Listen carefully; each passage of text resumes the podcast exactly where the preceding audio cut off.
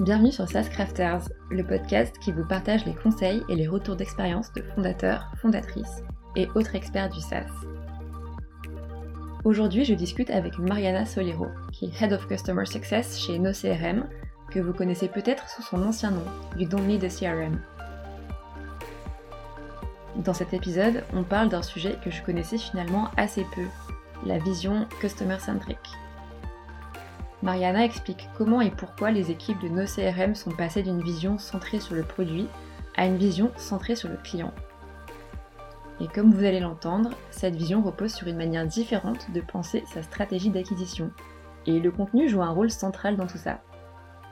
Je laisse Mariana partager son expérience et je vous souhaite une très bonne écoute.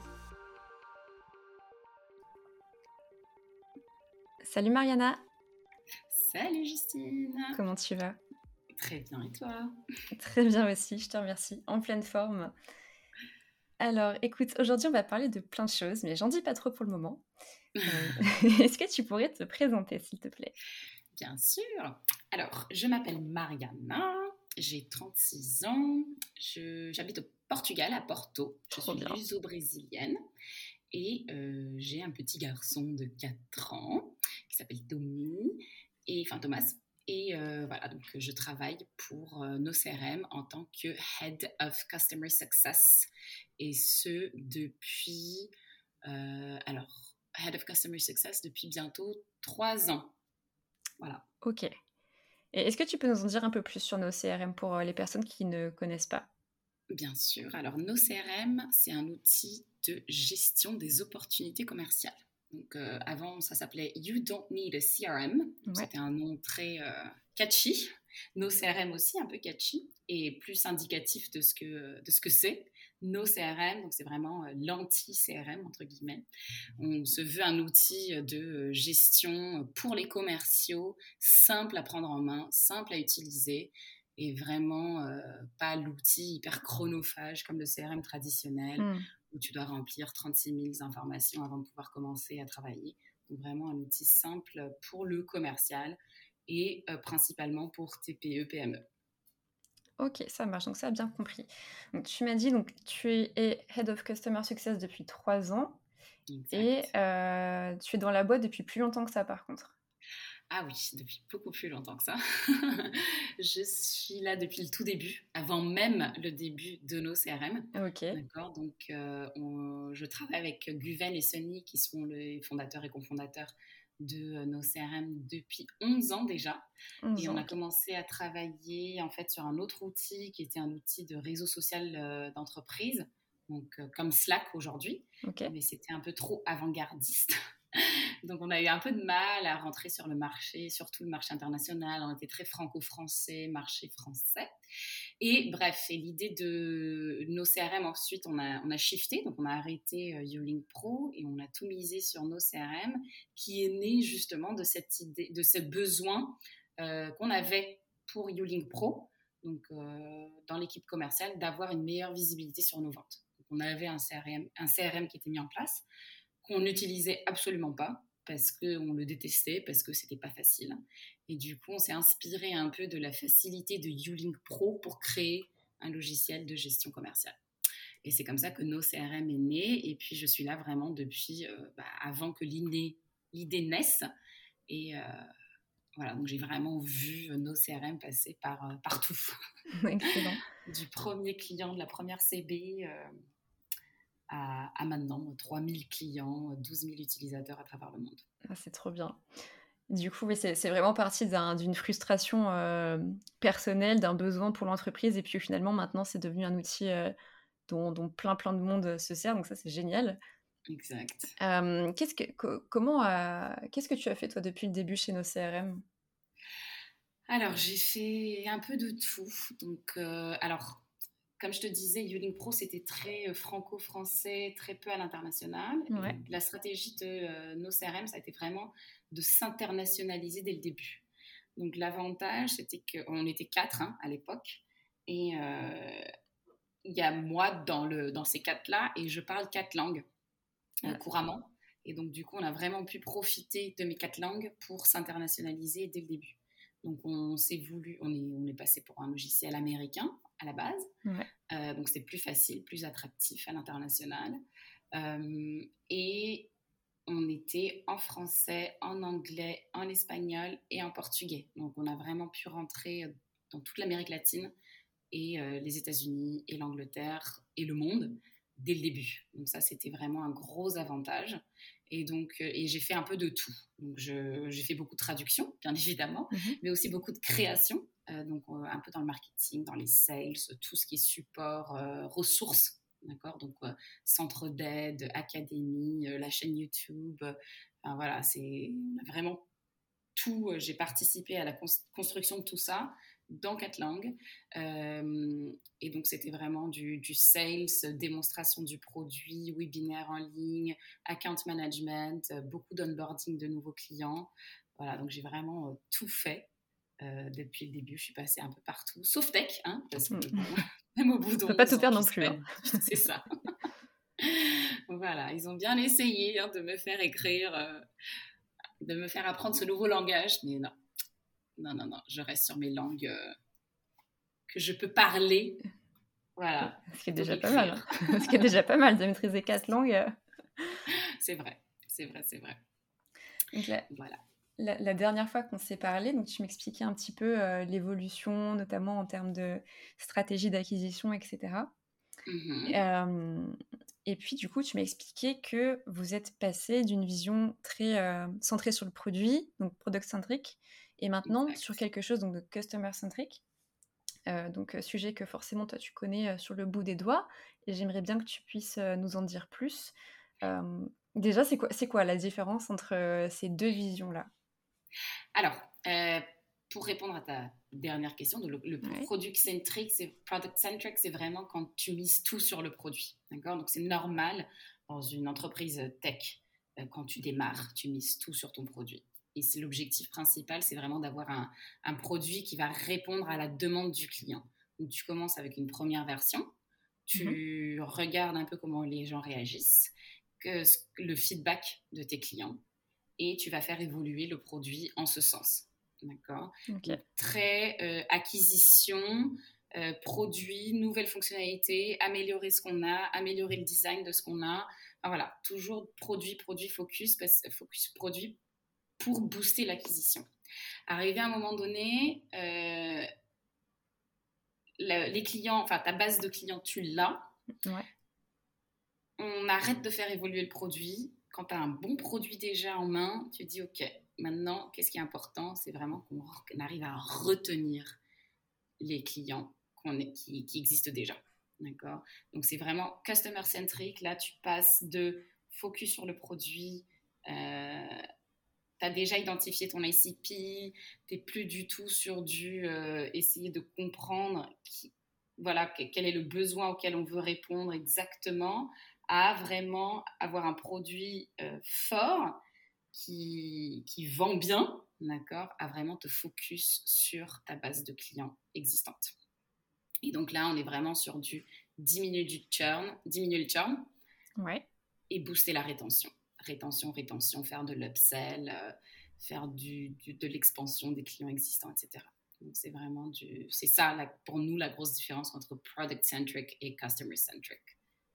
Ok. Est-ce qu'il y a eu un, événement ou quelque chose en particulier qui vous a poussé à, à changer cette stratégie-là? Bah, en fait, c'était vraiment euh, en 2019, quand on avait vraiment un portefeuille client qui était déjà bien intéressant. Euh, et c'est là que je suis passée en, tant que Head of Customer Success. On a vraiment shifté cette vision de euh, Product Centric à Customer Centric. plus parce que bah, une augmentation du churn, on avait déjà une belle base de clients. on est, c'était vraiment la top priorité maintenant, c'est focus sur notre base de clients existants, oui, il faut toujours travailler sur l'acquisition parce que bah, on, veut toujours. Euh, d'ailleurs, on a un gros problème d'acquisition aujourd'hui et donc on est en train de repenser toute notre, stratégie d'acquisition. Mais la customer centricity, voilà, l'acquisition, elle passe plus pour par les clients qu'on a, étudier qui sont, faire des use cases, etc., que sur du produit, vendre les features, vendre les enfin, toutes les fonctionnalités. Tu vois, c'est un peu toute cette philosophie, elle va changer, que ce soit en sales, que ce soit en CS, que ce soit en marketing, que ce soit dans la partie tech. on est vraiment focus client plus que produit en soi. Ok. Euh, juste euh, une petite précision, tu, tu me dis si euh, c'est ok pour en parler ou pas. Quand tu dis que vous avez des, problèmes d'acquisition aujourd'hui, c'est par rapport à quoi? Alors les problèmes d'acquisition aujourd'hui, c'est vraiment parce que bah, c'est un marché hyper concurrencé, hein, celui du CRM. Ouais. Et c'est difficile. C'est difficile de se positionner. Alors, je ne suis pas une spécialiste de marketing, hein, mais je sais qu'on a beaucoup de mal côté euh, AdWords à, se positionner sur certains mots. Euh, c'est très, très, très compliqué. D'ailleurs, on a complètement arrêté euh, les AdWords. Je pourrais t'en parler si tu veux. C'est vraiment, on a fait ce choix. on coupe tout et on va vraiment essayer de travailler euh, d'une autre manière. Donc, on n'a plus du tout AdWords depuis quelques mois. Et à vrai dire, l'acquisition, elle n'a pas chuté de manière exponentielle depuis. Donc vraiment, on arrête de se focus sur la manière traditionnelle de chercher de nouveaux clients et on essaie de, changer un peu notre stratégie. Euh, côté contenu et côté euh, même dans, dans, la, dans, la, dans l'organisation même de notre, de notre équipe. On n'a plus d'équipe sales aujourd'hui, pour tout te dire. Voilà. On est focus à 100% sur euh, le CS. C'est, on essaye de spécialiser toute l'équipe CS, enfin ceux qui faisaient du sales aussi, à devenir vraiment des product specialists euh, qui connaissent le produit de A à Z et qui puissent vraiment euh, connaître de mieux en mieux nos clients, leurs besoins, répondre à des problématiques spécifiques. Et, et on est plus dans le inbound que le outbound. On ne part plus à la recherche du client. C'est euh, les gens qui nous contactent, essayer de trouver un moyen pour qu'ils arrivent à parler à un sales de manière la plus facile possible, mais c'est pas nous qui allons les chasser. Ok. Donc, euh, si je comprends bien, tu avais donc avant le, sales au sens euh, classique, donc qui va faire de la prospection, closer, etc. Donc maintenant, ça, c'est plus le cas toute l'équipe Customer Success, en fait, prend en charge les, les, leads entrants de A à Z euh, pendant et même après. Enfin, tout, tout le monde s'assure, en fait, que les, que les clients, finalement, euh, sont, sont, comment dire, sont confortables avec le produit, qu'il n'y ait pas de questions, qu'il n'y ait pas de difficultés. Tu es, plus dans cette vision-là, du coup? Yes. Alors en fait, on est déjà passé par plusieurs étapes. Hein. Donc l'équipe, enfin, je t'ai dit au début, on était quatre. Aujourd'hui, on est plus de 15. Euh, l'équipe CS en soi, en fait, on était euh, sales plus euh, CS. On a déjà été tous ensemble, on a déjà été séparés. Et en fait, cette séparation, on l'a essayé pendant deux ans. Et, ça marchait pas vraiment. Ça n'a pas mené à grand chose dans le sens où on n'a pas vu de différence de taux de closing entre les, les, utilisateurs, enfin les quand on parlait à quelqu'un ou quand on ne parlait pas. C'était un peu la même chose. Donc on s'est dit, OK, allons, enfin, ah, euh, donnons toute notre, énergie, focalisons toute notre énergie vraiment sur euh, le low touch, d'accord? Et on va plus chasser les clients. On n'est pas, notre clientèle, c'est pas des grosses entreprises, c'est pas des multinationales, c'est des TPE, c'est des PME. Euh, on ne peut pas perdre notre temps, entre guillemets, à aller chasser des grosses entreprises parce que c'est vraiment pas notre, euh, notre client idéal. On sait qu'au bout d'un temps, un certain temps, ils vont churner, ils vont partir vers quelque chose de beaucoup plus complet, même si aujourd'hui on a plein d'intégrations et plein d'outils qui permettent de, de, faire au final la même chose qu'un Salesforce. Hein. Mais voilà, c'est pas dans nos CRM même et c'est c'est vraiment à travers Zapier ou du no-code, etc. Donc, on va vraiment parier sur ça pour avoir des clients un peu plus gros. Mais notre clientèle principale, c'est les CP, c'est les TPE, c'est les PME. Et du coup, euh, ça n'a pas de sens d'avoir une grosse euh, équipe commerciale qui chasse. Donc, on est vraiment dans du... On automatise tous les contacts, tous les points de contact.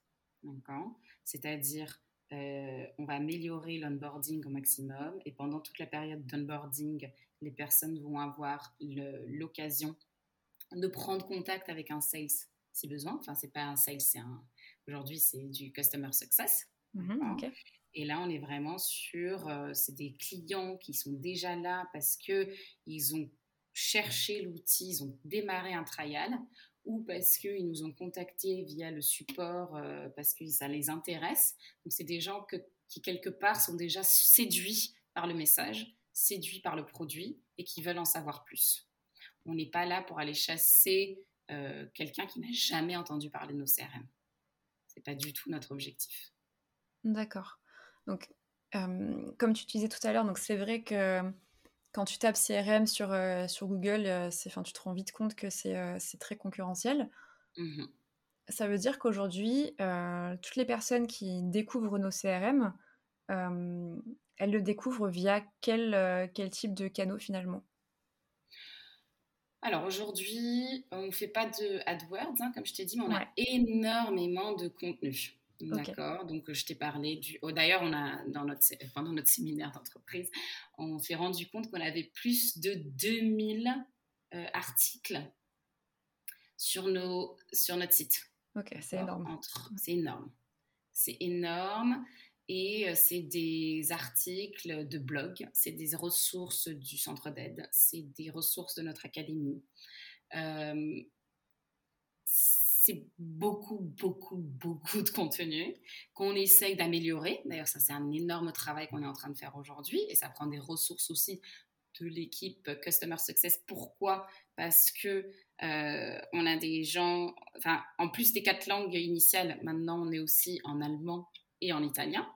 Donc, les Customer Success qui parlent allemand et qui parlent italien vont aussi nous aider dans la refonte de ces articles rédigés, euh, qui ont été traduits en italien et en allemand.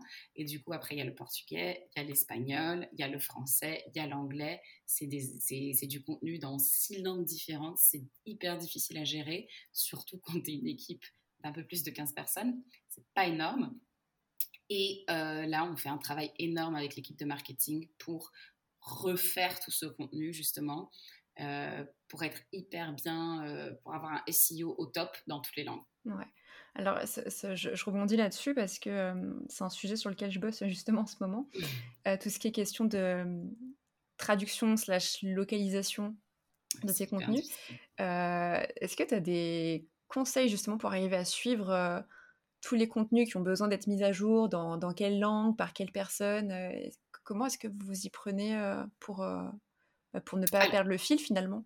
Ouais, bah écoute, très bonne question. Et vu qu'on a démarré tout de suite en quatre langues, on a tout de suite mis en place un process qui marche bien. Donc en fait, tout est sur notre site, d'accord? On gère toute la gestion de contenu, elle est chez nous. On n'utilise pas des outils externes. Et du coup, euh, parce que tu vois, par exemple, les help centers, souvent, ils sont dans Intercom ou dans des outils de... Voilà. Chez nous, non. C'est nous, on a tout sur notre site. Et en fait, on a mis en place avec la tech un système qui marche hyper bien. C'est, euh, je vais mettre un contenu à jour en anglais, par exemple, moi ou quelqu'un d'autre. Et tu as une petite table à euh, une petite case que tu coches, que tu dis prévenir les traducteurs. Mmh, ok. Et du coup, tu coches cette petite case et quand tu enregistres, quand tu es officiellement done avec ta mise à jour, ça va pinguer tous les traducteurs. Et comme ça, ils savent qu'il faut le mettre à jour. Donc ça, pour le contenu, euh, que ce soit de blog, de help center, de académie, etc. Et après, il y a aussi toute la partie de notre appli parce que ça aussi. Bah oui, aussi. Bah oui, bien sûr. Exactement.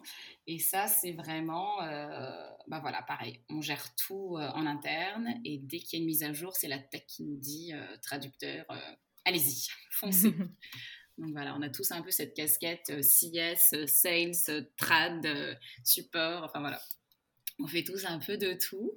Donc, quand, quand tu viens travailler chez nos CRM, il faut vraiment être multi-casquette et prêt à faire un peu de tout parce que c'est ce qu'on attend de toi, quoi, au final.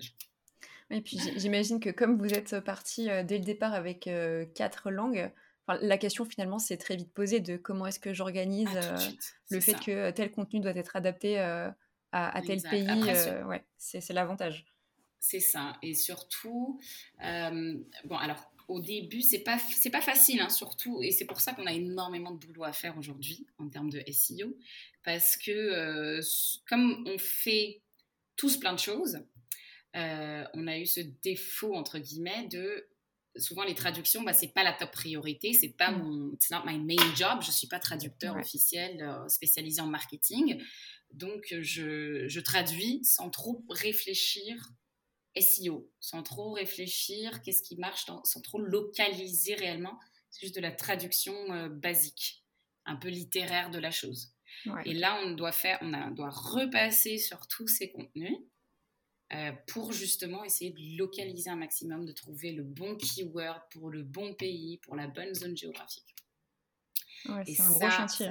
C'est un énorme chantier de SEO c'est, je t'avoue, moi personnellement, euh, j'ai toute la partie euh, pétée à faire. Donc, euh, c'est dur. Rien que de réfléchir, parce que là, on s'est dit, OK, le mardi, c'est la journée SEO pour tout le monde. Donc, on va vraiment se focus dessus. Et puis, on essaie de fuir un petit peu un maximum, parce que c'est vraiment. c'est dur. C'est dur, c'est, chronophage au final. Hein. Il faut aller dans un côté. Enfin, tu vas sur Google, tu vas rechercher le, le, bon mot-clé. Tu vas aller voir le volume, tu vas voir les concurrents, est-ce qu'ils misent, est-ce que c'est une bonne euh, stratégie de miser sur ce keyword, est-ce qu'on va en chercher un autre, enfin voilà.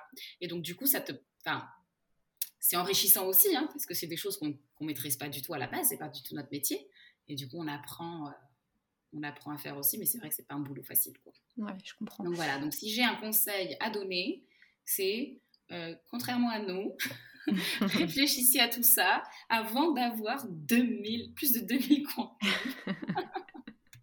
Parce qu'après, gros chantier derrière, effectivement. C'est vrai qu'à chaque fin, là aujourd'hui, on va essayer de travailler justement avec une agence euh, de traduction qui nous aide pour les prochains contenus. bien sûr, ils ne vont pas travailler sur tout ce qui, existe déjà, mais pour les prochains, donc euh, on part sur de l'anglais, on envoie une agence de trad qui travaille avec des gens qui savent faire du marketing dans leur langue et qui vont nous traduire déjà le contenu de manière correcte et bien hmm. localisée. Ouais, ça libérera sûrement un peu de temps à tout le monde.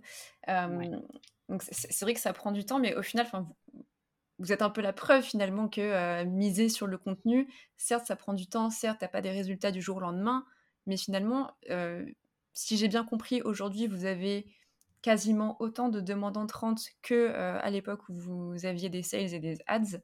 Donc mmh voilà, enfin, la, preuve est, toute faite, quoi. Ouais, ouais, non, c'est clair, ça marche, ça marche. il faut. Le contenu existe de plus. Enfin, après, aujourd'hui, on travaille énormément sur les backlinks aussi. Ouais. c'est Grégoire d'ailleurs qui nous a mis en relation, qui, qui est chargé de toute cette partie-là. Et vraiment, c'est un énorme travail, essayer de nous positionner dans toutes les langues, de trouver des backlinks dans toutes les régions du monde. Euh, enfin voilà, il, fait un énorme boulot, un très très bon boulot d'ailleurs. Et toute cette partie-là, c'est hyper important. D'ailleurs, c'est rigolo aujourd'hui, c'est vraiment c'est le fight des backlinks. T'as tout le monde qui. Hmm. on reçoit plein de demandes de backlinks. Nous, on, cherche ces backlinks de partout. Donc voilà, avoir du contenu et, être présent dans le contenu des autres, c'est aussi très très très important. Oui, c'est sûr, c'est un, un, gage de crédit supplémentaire, quoi, finalement. Tout à fait, hmm. tout à fait, tout à fait. Puis c'est vrai qu'une personne, je pense, est d'autant plus convaincue euh, quand elle euh, découvre du contenu qualitatif qui lui apporte vraiment euh, des réponses à ses questions une fois, deux fois, trois fois, plutôt que effectivement être, enfin recevoir un email de prospection d'une personne que tu connais pas forcément. C'est deux approches hyper différentes. J'ai l'impression que ça, ça, voilà. Enfin, maintenant, j'ai l'impression que ça y est. Les entreprises, elles sont OK avec le fait qu'il faut faire du contenu, que c'est important. On ne sait pas forcément toujours comment le faire. Mais euh, je, suis, je, suis, contente que tu sois là aujourd'hui pour témoigner que le contenu, c'est important, que ça marche et qu'il faut prendre ça au sérieux.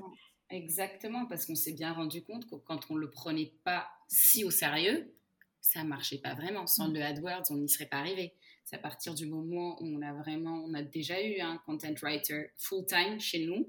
C'est très difficile aussi qu'il ait de, de, ça n'a pas marché d'avoir quelqu'un vraiment full time qui faisait que de la production de contenu. Euh, on a déjà eu ça, on a déjà externalisé. Euh, aujourd'hui, on travaille donc avec cette personne qui était full time chez nous, qui est aujourd'hui freelance qui nous fait du contenu de temps en temps. Et après, toute cette traduction, c'est ça. Maintenant, on, la faisait en interne. Maintenant, on va vraiment. On, s'est rendu compte de l'importance que c'est. Et du coup, c'est pour ça qu'on va vraiment travailler avec des professionnels, quoi. Mm. Et pas juste des gens qui parlent des langues comme moi. Mm. et sinon, la profession, c'est pas vraiment de pondre du contenu euh, hyper euh, localisé. Ok, je comprends. I did my best, mais. Euh, mais bon, on peut pas tout faire. Encore une fois, on peut pas tout faire. On peut pas tout faire. On peut pas tout faire. Euh, tu m'avais parlé de Customer Success Machine. Alors, je ne sais pas du tout si on peut en parler ou pas, mais si oui, je suis assez curieuse de savoir ce que c'est. Yes, bah, c'est justement en 2019, quand on a dit fini le product centric, on, on, shift à customer centric, on a déployé une customer success machine. Alors, c'est quoi notre customer success machine? On l'a appelé comme ça. C'est un nom assez euh, étrange, mais au fait, ah, j'aime bien. C'est puissant. c'est puissant, c'est ça. Et l'idée, c'était vraiment de nous donner plus d'outils pour avoir une idée sur comment nos clients, euh, sur la santé de nos clients. Donc, tu as des outils de Customer Success qui sont très connus, qui sont très bons. Euh, out there sur le marché, des produits américains, on a déjà des produits français aussi qui font du, customer success. Mais enfin, on était on n'avait pas forcément besoin d'un outil de CS hyper poussé, hyper spécialisé. On voulait en interne déployer, enfin faire l'outil qui nous serve. Donc c'est un peu, on a développé en interne un outil de customer success entre guillemets, qui n'est pas du tout un outil comme Planhat ou Catalyst ou autre. Hein, c'est pas du tout ça. C'est vraiment sur notre euh, produit, enfin sur notre euh, back-office, on va dire ça comme ça, on va avoir une page qui est la page du Customer Success qui va te permettre de voir, OK, tes clients, dans quelle phase est-ce qu'ils sont? Est-ce qu'ils ont bien euh, personnalisé leur compte avec les fonctionnalités qu'on considère clés pour pouvoir bien adopter l'outil? Est-ce que tu as des clients dans ta zone géographique qui ont des soucis de paiement? Est-ce que tu as des clients qui sont sur le point de churner? Est-ce que tu as des clients qui sont sur leur point de renouvellement annuel? Voilà, pour essayer d'avoir une... Parce qu'avant, on travaillait vraiment à l'aveugle. On n'avait aucune idée. Et on parle de plus de 3000 clients. Donc, c'est 3000 clients pour une équipe de 6 personnes. C'est énorme. Euh, une équipe de 6 personnes qui ne fait pas que du customer success. Ouais, en plus, ouais. C'est ça. Et surtout, c'est tu veux pas avoir quelqu'un qui cherche manuellement qu'est-ce que fait un client qui te ramène 10 euros par mois. C'est pas intéressant. Mm. Tu vois Donc il fallait vraiment qu'on trouve un moyen d'avoir une vision globale avec des alertes, avec des... Euh, donc la, la, Customer Success Machine, c'était vraiment le moyen d'avoir une visibilité sur tout notre portefeuille client, sur tout la partie qui nous intéresse le plus, qui sont plus dans notre cible. Donc, c'est les clients avec euh, plus de 5 utilisateurs en toute, euh, en toute transparence. Donc, à partir du moment où le, la facturation va être plus intéressante pour nous, pour essayer de voir, OK, dans quel état de santé est-ce qu'ils sont? Est-ce qu'ils se connectent suffisamment? Combien de personnes, quel est le pourcentage d'utilisateurs sur leur compte qui va se connecter, s'il y a une baisse dans l'utilisation, pouvoir être proactif, aller les contacter, savoir si tout va bien. Euh, et sinon, bah, laisser euh, la machine tourner au final. Donc c'est vraiment cette machine, Customer Success Machine, dans le sens où les choses tournent toutes seules, on arrive à alerter les, les CS si problème il y a, s'il faut intervenir, pour pas qu'on soit toujours derrière nos clients, mais plutôt voilà, qu'on ait les alertes pour être proactif au bon moment quand il faut. Après, c'est un, work in progress, hein, toujours. Il y a plein de choses qui vont pas, il y a plein de choses qu'il faut améliorer. Mais voilà. et puis, ça, ça prend du temps hein, parce qu'on on a bossé sur cette Customer Success Machine. Euh, le product centric, euh, c'est difficile à en sortir. Hein. on n'est pas.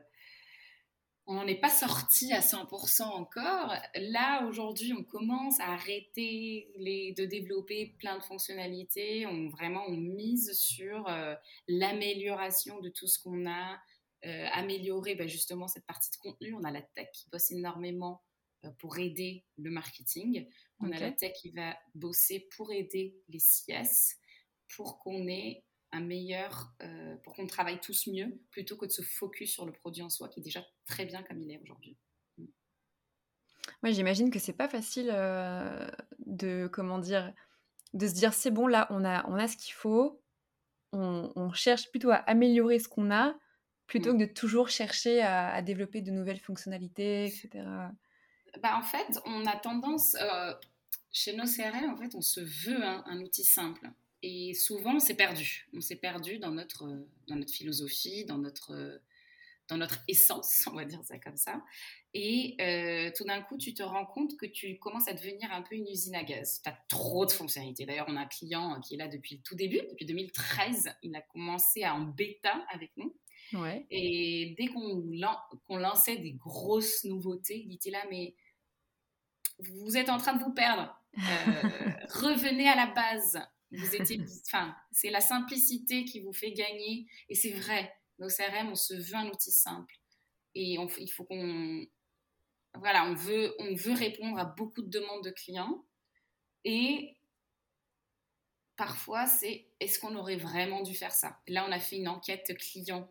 On a interviewé euh, plus de 60 euh, entreprises différentes et ils ne connaissaient pas, ils connaissent pas la moitié des fonctionnalités qui existent dans l'outil.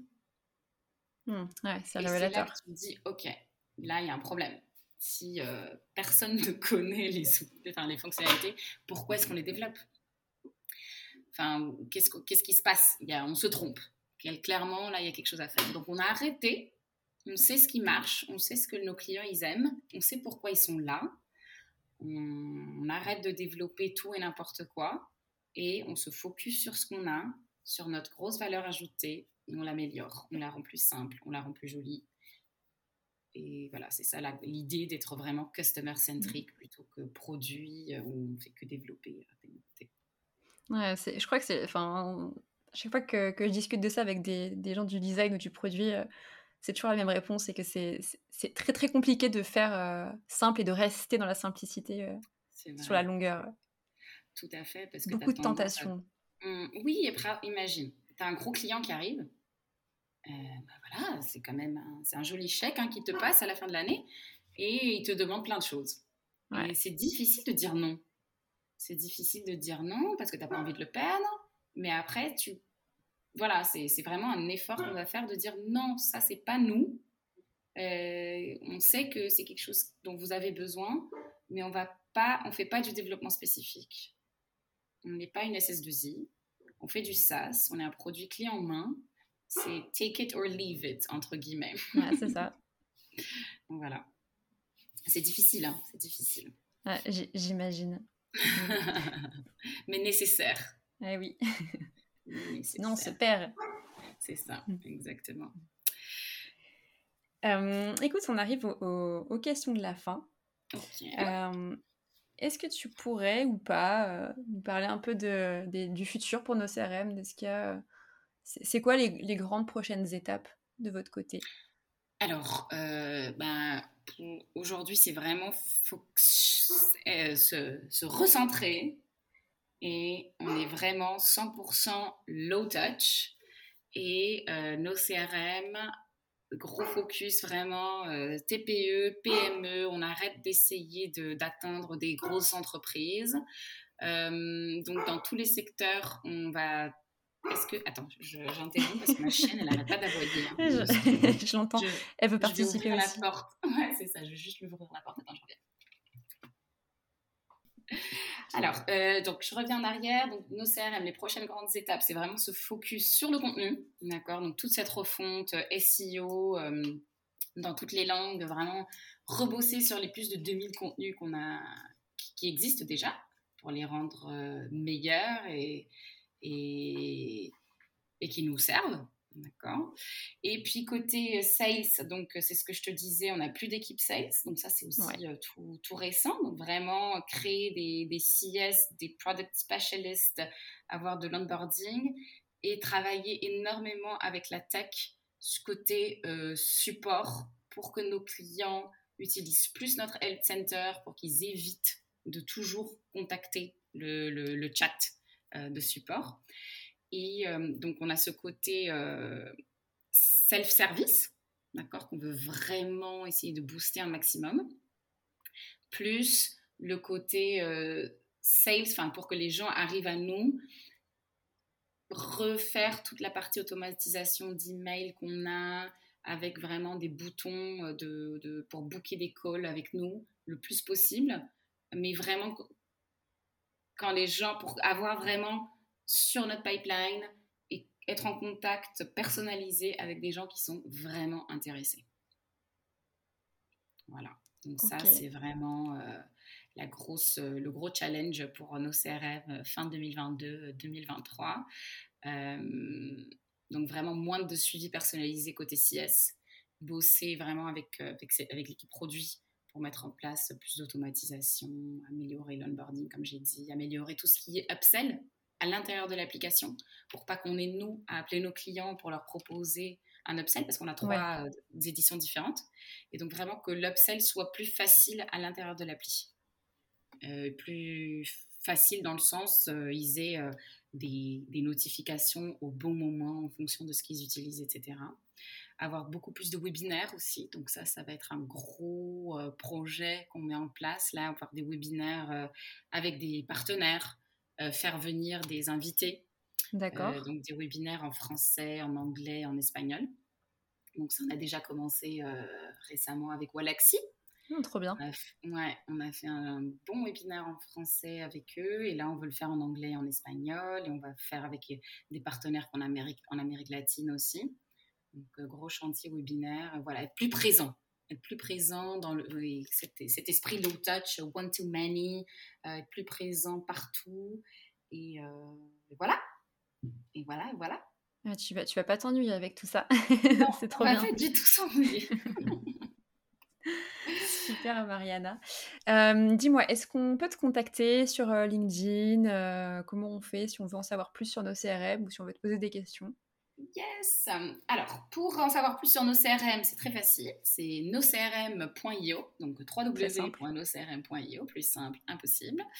Et pour me contacter, je suis sur LinkedIn. donc, c'est Mariana Lacerda ou Mariana Solero. Donc, j'ai mon nom de jeune fille et j'ai mon nom euh, de, de, mariée. Donc, c'est euh, S-O-2-L-E-I-R-O. Mariana avec un N. ça marche, je mettrai, euh, je mettrai les liens de toute façon, ça sera simple. Super, super, super. Et puis voilà, donc pour des messages, pour échanger. J'adore aussi participer, donc je fais beaucoup ça avec le, le, réseau CS.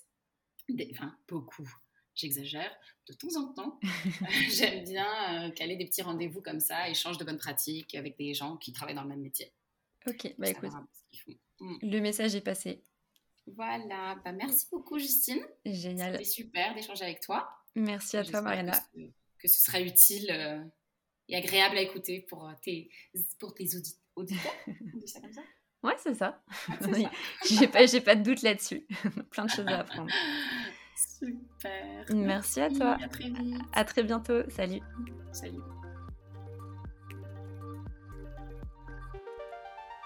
Un grand merci à Mariana pour ce partage d'expérience.